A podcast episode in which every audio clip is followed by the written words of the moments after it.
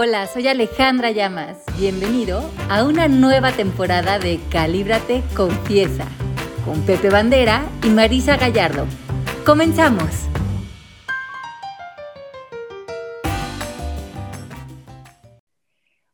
Están? Bienvenidos a Calíbrate Confiesa. Estamos aquí listos para desmenuzar el pollo y confesarnos todavía más.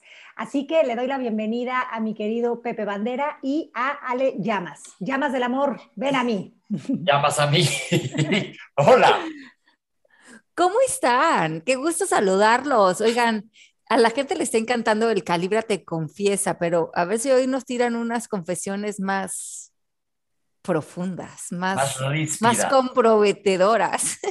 Vamos a ver qué hay. Vamos a, ver de qué vamos a hablar hoy, Ale, para ver que de dónde sacamos, ahora sí, qué tela de dónde cortar. Oigan, hoy este, seguimos con nuestras confesiones y con las palabras unidas y hoy unimos ética y recursos. Ok. ¿Por qué no vamos definiendo, bueno, recursos, ¿a qué te refieres? Porque ya hablamos de dinero, no vamos a eso, sino qué tipo de recursos, recursos emocionales, recursos materiales, recursos que nos ofrece el planeta, ¿a, qué vamos? Ok, bueno, los recursos son todos los canales de, que nos sostienen en la vida, Y pues entonces aquí vamos a hablar de recursos como eh, agua, eh, naturaleza, animales, eh, bienestar eh, pues de alimentación, de emocional, todo lo que nos sostiene en la vida para vivir eh, y movernos de generación en generación en este planeta. Yo también quisiera agregar que como recursos, el, kit de nacimiento con el que venimos, ¿no? Que trae la intuición, el sentido común y todo, todo esto que es lo necesario para hacer cambios de perspectiva en nuestra vida y transformar nuestra realidad. Me encanta. Entonces, nacimos, como bien dices Marisa, con una canasta de recursos, tanto internos como externos, pero muchos de estos recursos o a lo largo de la vida los vamos a seguir potencializando o los vamos a comenzar a destruir. Y mucha de la energía o de la intervención del ser humano a ha destruido o ha minimizado o ha consumido los recursos que él mismo requiere para su propia plenitud, digamos, en este paso por, por el planeta. Pero mucho de ello a lo mejor puede estar relacionado con la ética. Y la ética, verán qué interesante, la ética es una disciplina filosófica que estudia el bien y el mal y sus relaciones con la moral, y el comportamiento del ser humano. Aristóteles, para los que no sepan, fue el fundador de la ética y que también como que estudia el conjunto de costumbres y todas las normas que dirigen nuestro comportamiento en el día a día, o sea, tanto personal como en una comunidad. No, parte de la ética tendría que ver con decir la verdad, eh, no hacer trampa, ser generoso, ser leal, mostrar solidaridad, evitar dañar, no quedarte con lo ajeno. Eh, pero yo siento que para muchos de nosotros como seres humanos, este comportamiento de ética puede pulirse en muchos de nosotros.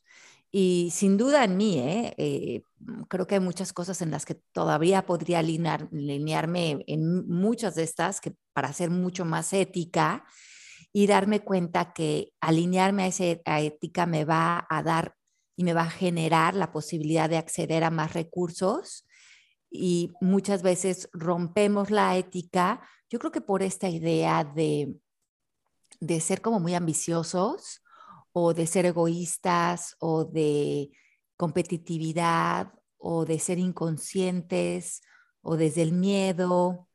Y, y yo creo que aquí sería interesante que empecemos, o sea, que empecemos a confesarnos, porque lo que justificamos para no ser éticos, pues al final, como todo en la vida, como todo es para uno y todo lo que das es para ti y todo lo que le quitas y es que a otros te lo quitas a ti, de alguna manera, entonces, ¿cómo podríamos regresar a que la ética mm, gobernara mucho más profundo nuestras vidas, tanto en lo personal como en lo familiar, como en lo comunitario, pero también ver cómo eso va a tener un impacto en nuestros recursos.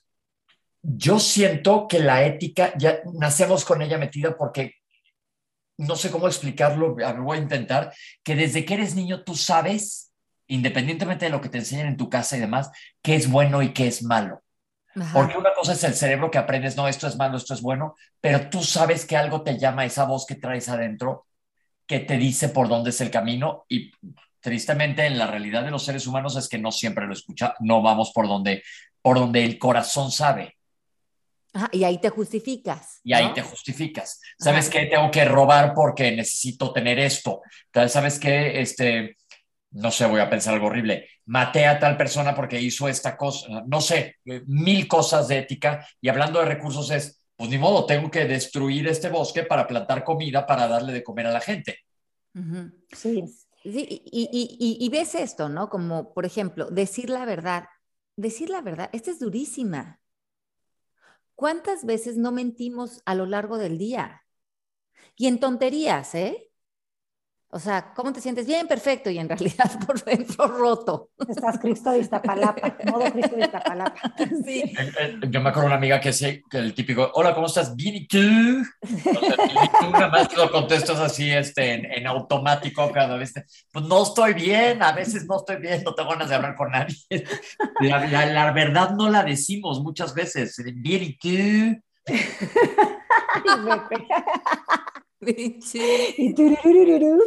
Oigan, bueno, vean esto, o sea, el 78% de la humanidad vivimos en falsedad en la tabla de conciencia.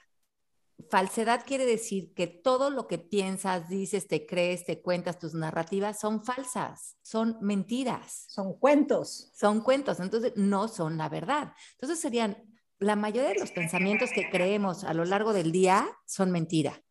Entonces, no decimos la verdad.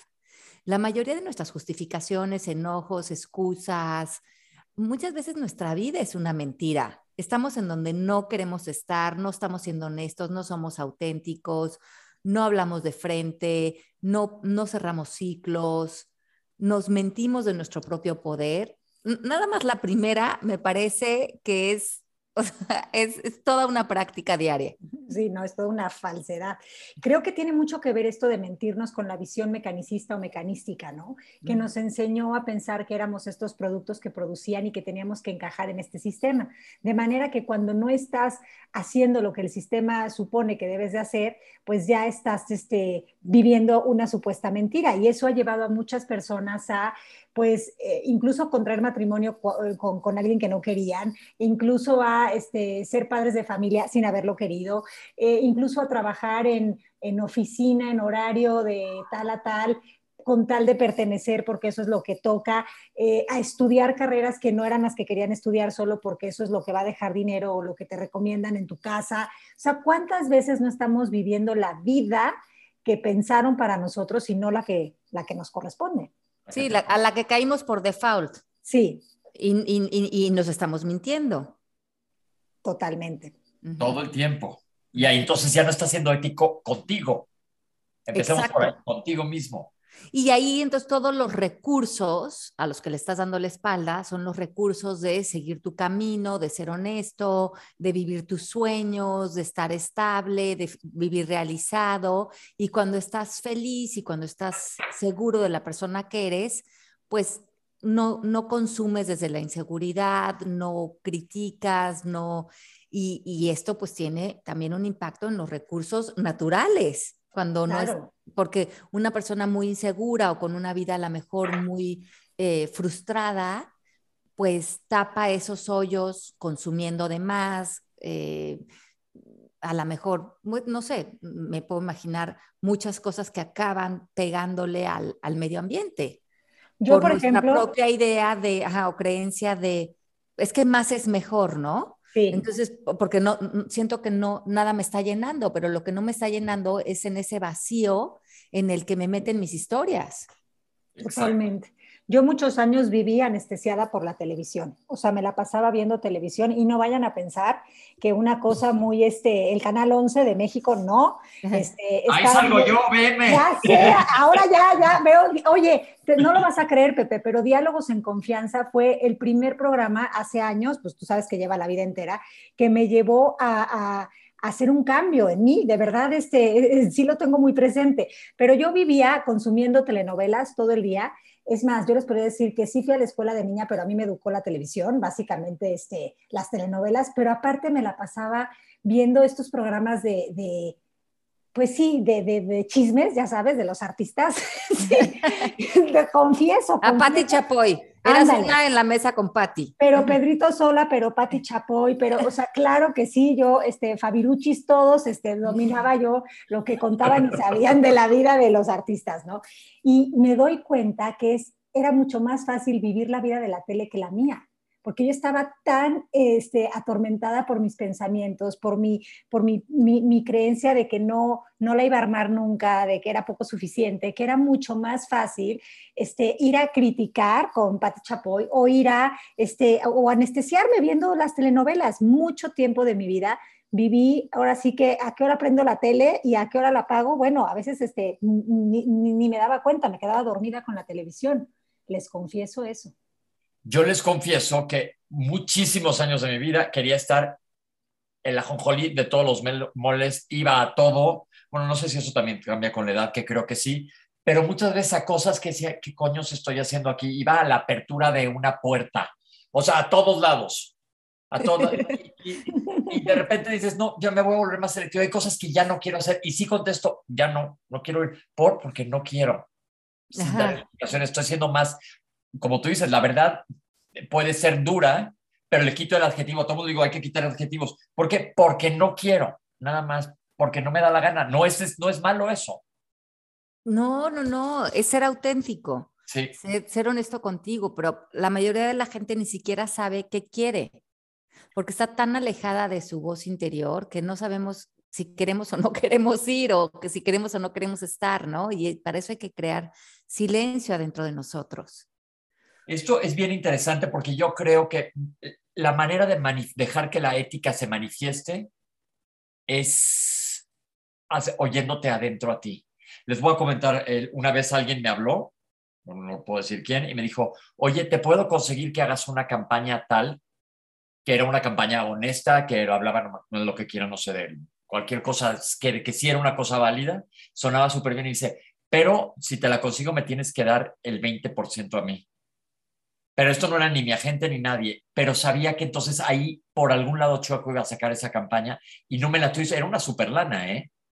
Entonces dije, ¿sabes qué? Si no soy honesto conmigo y me presto a cosas que no van conmigo o a vender productos milagro o algo, pierdo, no estoy siendo yo. Aunque las tentaciones ahí están. Sí, las tentaciones ahí Sí, y ahí puede ser como no hacer trampa, ¿no? La segunda de la ética. Exacto, exacto. Y, si eres honesto contigo, pues te se van acomodando las cosas de otra manera. Aunque a lo mejor me hubiera metido una lana en ese momento, pero no hubiera sido algo que viniera de un buen lugar. Pero seguramente ese dinero entró por otro lugar. Seguro, no lo dudo, para nada. Sí. Entonces. Y, es saber eso, que, que, que, el dinero que lleva acá desde la trampa, como que no es happy money y es un dinero que igual como que el estado de conciencia es muy raro. Poner ese libro que está muy bueno, que se llama Happy Money, que se lo recomiendo. No lo voy a eh, comprar en este minuto. No sabes qué bueno está, porque dice que cuando nosotros hacemos dinero, digamos, desde la ética, y es, es un dinero feliz, entonces es un dinero que conservas, que, que, que está ahí contigo, que nos estás en paz con ese dinero. Pero cuando hacemos trampa, ya no es happy money, ya es un dinero que vino a nosotros de una manera chueca, manipulada o ah, con una tranza o ya no desde un lugar ético. Y normalmente ese dinero no dura con nosotros, porque el dinero finalmente, como todo, es energía. Wow. Así es. Oigan, y otra es ser generoso. Y, en, y esta yo creo que es muy importante en, la sociedad en la que vivimos, porque yo hablaría aquí de generosidad, de qué tan compartido eres, ¿no? con toda la gente, con ayudar, con apoyar, con abrir tus espacios, con eh, apoyar a personas que están saliendo adelante o con las personas que aparentemente crees que son tu competencia, ¿no? ¿Qué tan generoso eres con, con, tu, con, con, tu, con tu tribu, con tu gente, con tu corazón, con tus emociones, con tus juicios, con, tus, con la manera de amar, con invitar también a alguien, con tu pagar la cuenta? ¿Qué tan generoso eres? eso yo siento que se te regresa cañón. Totalmente. Totalmente. Cañón, sí. A mí algo que me ha dado mucho bienestar en mi vida es hacer actos de, de, generosidad espontánea, ¿no? Cuando me surge, cuando me nace, de verdad es un recuerdo de que estoy conectada con la fuente y el manantial de la prosperidad, de la abundancia y de la vida y es algo que de verdad recomiendo a muchísimas personas. Te sientes mal, te sientes triste, te sientes cansado, te sientes fatigado, de verdad desde un lugar amoroso haz un acto de generosidad que no solo tiene que ver con dinero, tiene que ver con prestar atención a alguien, con escribir un mensaje de gratitud, eh, con acompañar a alguien a una situación en donde este, pues crees que podrías como eh, con tu presencia simplemente hacerle saber que lo quieres, ¿no? No sé, es como algo que a mí de verdad me ha cambiado la vida. Sí, y entonces piensen ahorita, si hay personas alrededor de ustedes que, que, a lo mejor la sienten lejanas o no, mm, esa, está medio rocosa esa relación, piensa si tú has sido generoso o generosa con esa persona. Porque creo que muchas veces em, nos paramos como en ciertos egoísmos o en ciertos reclamos donde esperamos que los otros nos den mucho a nosotros y nos, paramos como en este egocentrismo y eso nos niega la posibilidad de ver, bueno, a lo mejor yo no, eh, no estoy dando, ¿no? A lo mejor no estoy dando apoyo, emoción, diversión, a lo mejor no he tenido un detalle, un regalo, una, o sea, no, creo que caemos muy fácil en, esta conversación de lo que no me han dado, pero pocos nos hacemos responsabilizar, eh, nos responsabilizamos de esta idea de, bueno, ¿y yo qué estoy dando, no? se me hace súper válido. ¿Yo qué estoy haciendo? Ajá, ¿yo qué estoy dando? Porque eh, acuérdense que eh, al ego y al ser humano le encanta esta idea de sentirse ofendido, ¿no? Entonces se paran en estas posturas de me hizo, no me dio, no me tomó en cuenta, no me invitó, no me, excluyó, no me, me excluyó, no me, no me, no me. Pero cuando estamos en esa miopía, pocas veces nos, como queremos tener la razón, pocas veces nos preguntamos, bueno, ¿y yo qué?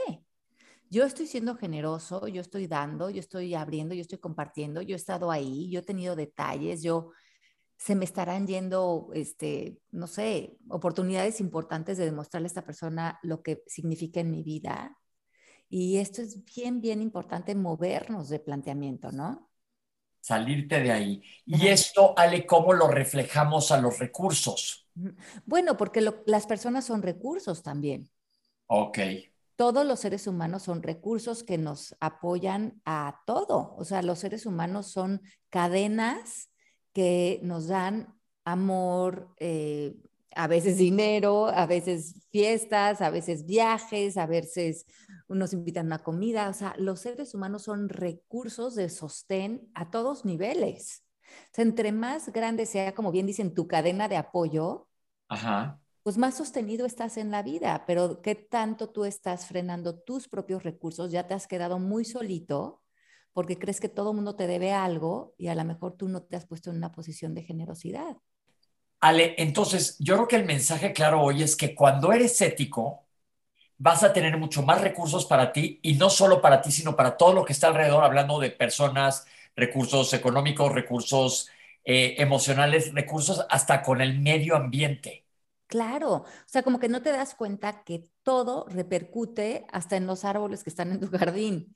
Es, vivimos en un universo interconectado y la manera en que tú vives, la ética en la que tú estás parado frente a la vida, no nada más se queda en ti o pensar que nadie se dio cuenta de que hiciste una trampa o de que no fuiste solidario o que te quedaste con algo que no te pertenecía o que no le diste créditos a alguien por su trabajo o que no dijiste la verdad en el universo no hay secretos, todo acaba repercutiendo y teniendo un efecto colateral en el universo. Ya, ya, o sea, es como la, analogía esa que dicen que tú tiras una piedrita al mar en Japón y la olita que hace acaba siendo un tsunami en, geografía, ayúdame, en, la costa oeste, en la costa. Pues mira, imagínate. si la tiras del lado, del Oye, pues, pues el COVID, Pienso, Pepe, que el COVID es un ejemplo de eso. O sea, yo honestamente les confieso que cuando vi que esto estaba sucediendo en China, yo dije, yo sentí compasión por los chinos, pero dije, ay, bueno, los, los chinos, híjole. Pero al final el día mi ego me dijo, está en China. ¿Qué crees? Te tengo noticias. O sea, no, no está en China, está en, en, todo, porque todos estamos conectados, ¿no? Entonces, qué, qué importante darnos cuenta de que, de que, de eso, de que estamos unidos y que lo que das te lo estás dando y lo que no estás dando te lo estás quitando. ¿Por qué? Porque otra vez no, no estás separado del resto, ¿no? No estás separado de, de todo lo que existe. Mira qué interesante ejemplo acabas de... Por... perdónale. No, no, está bien. El ejemplo que acabas de decir me encanta porque lo voy a aplicar en salud. El COVID. El COVID, como dice, empezó en China, pues está en casa del cuerno. No, ahora ya vimos que evidentemente vamos casi para dos años de esto y está en todos lados. Pero ¿cómo estamos todos conectados a través del COVID? Fíjense bien en cuanto a la ética y la vacunación. Las vacunas están conglomeradas en países ricos, pero mientras exista una última persona en un país pobre que no esté vacunado, no esté cubierto, no tenga ese acceso, seguimos todos en peligro, como los está pasando eh, en este, mientras estamos platicando. Porque todos estamos conectados. Y, mira, y, miren, por ejemplo, un, un, movimiento como el movimiento nazi que tú pensarías, bueno, una personita dio un paso como fuera de la ética, de tener esta idea de hacer una exterminación a cierto grupo humano, ¿no? Y tú pensarías, si todos estuviéramos en ética, en tener esta distinción clara del bien y el mal, pensarías, pues eso no podría pasar. O sea, más bien todo el mundo le hubiera dicho, Señor, oiga, lo que usted está pensando es una loquera. O sea, más bien usted ya trabaje con su ética y regrese a ser sostenible en el medio ambiente. Claro. Pero no, los seres humanos, basta con que des un pasito y te empiezas a justificar y reconocer que los, para los seres humanos sí tenemos dentro de nosotros esta incapacidad de poder diferenciar la falsedad de la verdad. Y cuando nos metemos en una justificación de falsedad, empezamos a dar un pasito en la dirección de la no ética y cuando menos nos damos cuenta, estamos metidos en un movimiento nazi. O cuando menos nos damos cuenta, estamos metidos en una infidelidad espantosa que ya no sabemos qué hacer con hasta dónde estamos metidos en, un tema que ya impactó toda nuestra familia. O ya estamos metidos en un fraude en nuestra compañía que ya no supimos cómo darle la vuelta y ya se volvió un problemón. ¿Se dan cuenta? Es como que, y eso va eliminando la posibilidad de nuestros recursos en, en todos sentidos y te justificas. Yo te justificas. Yo creo que la invitación hoy es que no que te castigues, que no, no, es darte cuenta, a ver, escuché en el programa que yo no tengo la capacidad de diferenciar la falsedad de la verdad. Entonces, número uno, muy importante la gente con la que yo me rodeo. Si la gente con la que me rodeo me va a confrontar y si me dejo confrontar, o sea, que me van a decir, oye, Ale, hello, ¿A dónde crees que vas haciendo eso? O estás jugando con fuego, o eso no está padre, o eso no es ético. Y que yo tenga la humildad de decir, claro, y no tendría por qué saberlo porque a veces me justifico y me engaño. Sí, y no lo ves, o sea, realmente muchas veces no lo ves. No ves que te estás engañando, ¿no? Porque estás en esta inconsciencia.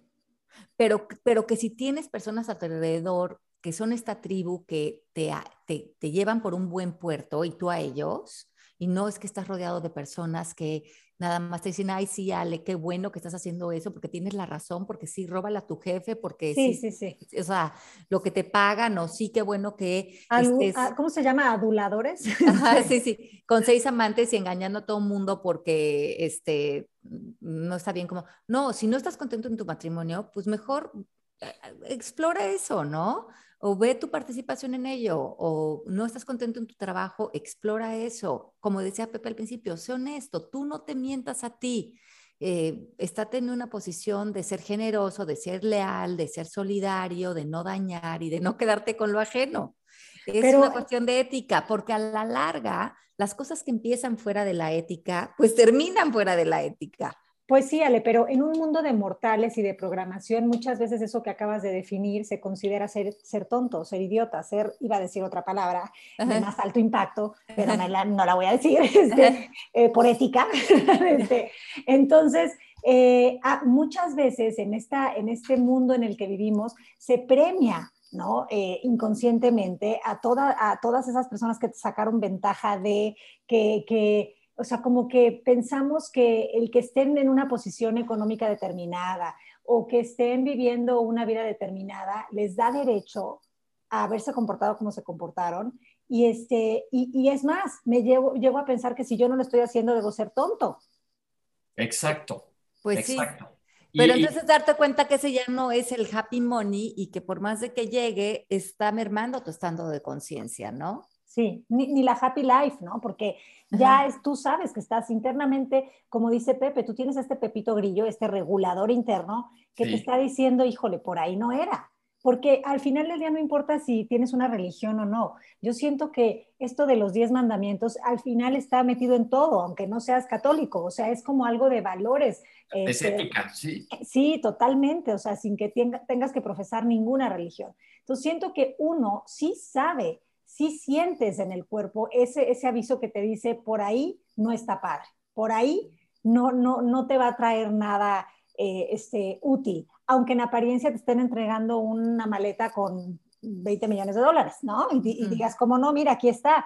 Sí, pero ¿cuáles son las consecuencias de eso? ¿Desde dónde lo estoy haciendo? Desde una falsedad, luego entonces solo puede dar falsedad. Y esa falsedad la justificas. ahora yo me voy a confesar de otra situación que nos pasó hace ya muchos años a, una amiga y a mí. Tenemos otra amiga, una amiga que se llama Juanita. Juanita, amiguísima, queridísima de nosotros, andaba en una época de mucho reventón, mucha borrachera, mucho exceso de todo y los nosotros sus amigos la festejábamos, pero en una fiesta que fuimos una, un evento social grande, se puso una borracherota y bailó y se subió a la mesa, aventó los calzones, todo, ya sabes, y nosotros aplaudiéndole y alguien me agarró y me dijo, ella es tu íntima amiga supuestamente. Le dije, sí, pues es mi íntima amiga. Me dijo, pues qué pésimo amigo eres. ¿Cómo se atreven a decir que son sus amigos? Ustedes, estaba otra amiga conmigo, dejando que pase esto. Y fue un cachetadón. Ajá. Entonces, otra, amiga que no es Juanita, que se llama Pedrita, le, le dije, oye, acaba de pasar esto. Me dijo, es que, ¿sabes qué? Tiene razón, pero nos estamos justificando que qué chistoso y todo el mundo le está aplaudiendo, pero la realidad es que estamos uniéndonos a, hacerle un mal a ella. Nos dijimos, vamos a hacerle una intervención que la neta cuesta un trabajo horrible con alguien que quieres mucho. Nos fuimos a comer, comimos y platicamos, jajaja, y no nos atrevíamos ni uno de los dos. Y fue hasta el postre que le dijimos, oye, te convocamos porque te queremos decir algo y te lo decimos desde un buen lugar. Teníamos pánico porque nunca sabes cómo te va a responder alguien. Pero Pedrita y yo estábamos alineados que nos estaba saliendo de un buen lugar. Le dijimos, creemos que traes una bronca con el alcohol y todo esto está chistoso hasta que pasas ese hilito rojo entre lo chistoso y lo monstruoso, que es casi invisible. Y, es de las cosas que más nos agradece en la vida, porque sí, sí tomó riendas de su vida a partir de ese momento. Y ahí es, claro, y eso es lo que dices, es, eh, eh, lo hicieron desde como desde alinearse ustedes a una ética y ella también, y le abrió otra vez sus recursos. Sí, porque igual nos pudo haber dicho, Ay, pues bájenle fresas del diablo, que no éramos ni somos, pero nos pudo haber mandado al diablo, pero ahí de menos estamos siendo honestos con nosotros, gracias a un tercero que me dijo, pues qué pésimos amigos son. Sí, el otro día estaba viendo una entrevista de eh, hace como tres meses en México murió una chica, fue muy sonado este caso, eh, porque eh, tenía, ella tenía este tema con el peso y entonces parece ser que tomaba pastillas para bajar de peso y, bueno, eso lo llevó, la llevó a la muerte. Y sus amigas están haciendo ahorita un movimiento como para tomar conciencia de esto, pero en esta entrevista ellas decían es que nosotros normalizábamos sus acciones y sus comportamientos. ¿Por qué? Porque no, ya no nos estábamos en un punto en, como tú dices, la línea es muy fina, no nos dábamos cuenta de qué, qué prácticas eran compensatorias en su alimentación y más bien qué prácticas eran de, de, de, pues de autocastigo, ¿no? Con todo esto. Y entonces, ellas, hablando de esto, estaban haciendo este ejercicio de transmutar esa culpabilidad de no haberse dado cuenta, de incluso participar en, este diálogo interno de vamos a hacer hoy tres clases de ejercicio, porque claro, ayer nos pasamos con los tacos y, sentían como un poco esta responsabilidad, que fue la forma en la que hasta ahora han estado trabajando para transmutar esa culpa en algo útil, de alzar la voz y decir, oigan, no se vale que estemos todavía creyendo que lo que vemos en las redes sociales del cuerpo perfecto, del peso perfecto, siga teniendo impacto en nuestra vida porque nos estamos muriendo por pertenecer, por mentir, este, para convivir, por encajar en una sociedad. Entonces, me pareció importantísimo que, que, que esta situación que es de dolor las llevara a la autoconciencia, primero de que esta situación podría ser un servicio a la humanidad, ¿no? Que es como eh, mujeres del mundo, hombres del mundo, pónganse pilas con esto. ¿Qué cuento nos estamos contando? Y, y, dejar de normalizar lo que no es, lo que no es ético ni amoroso para ti. O sea, no es ético que te atiborres de pastillas para que estés en un peso. No es ético que te vayas al gimnasio ocho horas porque sientes culpa de que te comiste un pan dulce. No es ético que pienses que eso es lo natural. Y ahí, mira, tan, tan, tan está línea de la ética con los recursos que terminó con el recurso que era su vida. Exacto. Entonces, para irnos cerrando porque se nos está alcanzando el tiempo, si tú te alineas a tu ética, como dice Marisa, pueden ser los mandamientos, puedes ponerle el título que quieras, puedes ponerle Pepe Grillo, la verdad, pero la ética es, es ser ético, se te van a abrir recursos en, todos sentidos y vas a apoyar a que todo el mundo tenga más recursos. Y te voy a decir también, vas a dormir mejor. Sí, porque la conciencia tranquila, imagínate, la usas para conectarte con la conciencia que es la única realidad, diría Neville Goddard, ¿no? y de la otra forma solo la usas para defenderte de si te cachan, si te descubren, de si de cualquier cosa que esté este, poniéndote en este lugar de, de activar la conversación de no lo estoy haciendo bien, hay algo malo en mí, no soy suficiente, que tienen que ver con vergüenza y culpa. Entonces, yo creo que interesante aquí Em, ya para finalizar, como no es como ahora entrar a la culpa y castigarte o es un juicio, ¿no? Sino decir, esta, como esta pregunta que tú haces, mm, que me gusta mucho, mi Marisa Linda, ¿qué te impide ahorita moverte a la ética? O sea, si tú te estás dando cuenta escuchando esto que hay un autoengaño en alguna parte de tu vida, estás, y autoengaño es estar abajo en la tabla de conciencia en falsedad. Si estás en exigencia, en enojo, en frustración, culpando, atacando, defendiéndote, estás fuera de la ética porque estás en un lugar no, eh, no verdadero. Si estás en este autoengaño, ¿qué te impide parar y de golpe volverte auténtico, alinearte a la ética mm, y, y vivir una vida transparente? ¿Qué te lo impide? Y si te das cuenta que, pues a lo mejor cerrar un ciclo o terminar un trabajo o terminar una relación o pedir perdón o escribir una carta o yo qué sé, o parar un hábito como este de dejar de atacar a tu cuerpo para emplacar. Entonces, ¿qué, pasos podrías hacer hoy para volver a, alinearte a la ética? Sería una buena pregunta. Me encanta. Me encanta. Ojalá y este programa este, lo oigan y lo mediten tantito porque podría sonar un poco confuso al principio y luego óiganse, nada más escúchense porque ahí está, ahí está, esa lucecita está prendida en todos. No, en todos, y creo que para todos a lo largo de la vida es, es, un, buen, es un buen termómetro, porque todo, para todos es muy fácil resbalar fuera de la ética. Eso, no tiene, eso es muy común y no tiene nada de malo. Es una tentación, ¿no? Se podría ver así. No, y además es, es, es, muy transparente, como digo, cuando menos te das cuenta te estás justificando y ya no sientes que hay nada que cambiar, sino seguir así. Sí. Y, y, y finalmente, pues, ver que todo es hacia ti, ¿no? Y que esto está, pues, eliminando recursos importantes en tu vida. Oye, y para cerrar les voy a decir una frase que decía Pepe Grillo, justamente. Decía, ese, ese títere chiquito tenía muchos problemas para distinguir el bien y el mal. Exacto. Y ese títere chiquito, pues a veces somos nosotros cuando estamos metidos en el mal porque no nos damos cuenta de nuestra grandeza. Bueno, es que Pinocho es un gran ejemplo, ese cuento, es un gran ejemplo de lo que hablamos el día de hoy, ¿no? Si, si van a ver, eh, a retomar la película de Pinocho, la historia de Pinocho, se van a dar cuenta cómo se mentía constantemente para poder encajar y ser ese, ese parte de la normalidad, ¿no? De, de, ese, de esos niños siendo el, este niño de madera. Entonces, es una, es una buena invitación para hablar de la ética, el cuento de Pinocho. Y eh, eh, sabes, pues, es un cuento, cuento que es bastante rígido, Disney lo suavizó bastante, pero había una canción que, que decía Pepe Grillo, si vas por un camino, no me acuerdo cómo era, pero si vas por un camino, el camino es derechito y delgadito, pero si te empiezas a resbalar, échame un silbidito y, deja que tu conciencia sea tu guía. Sí, qué maravilla.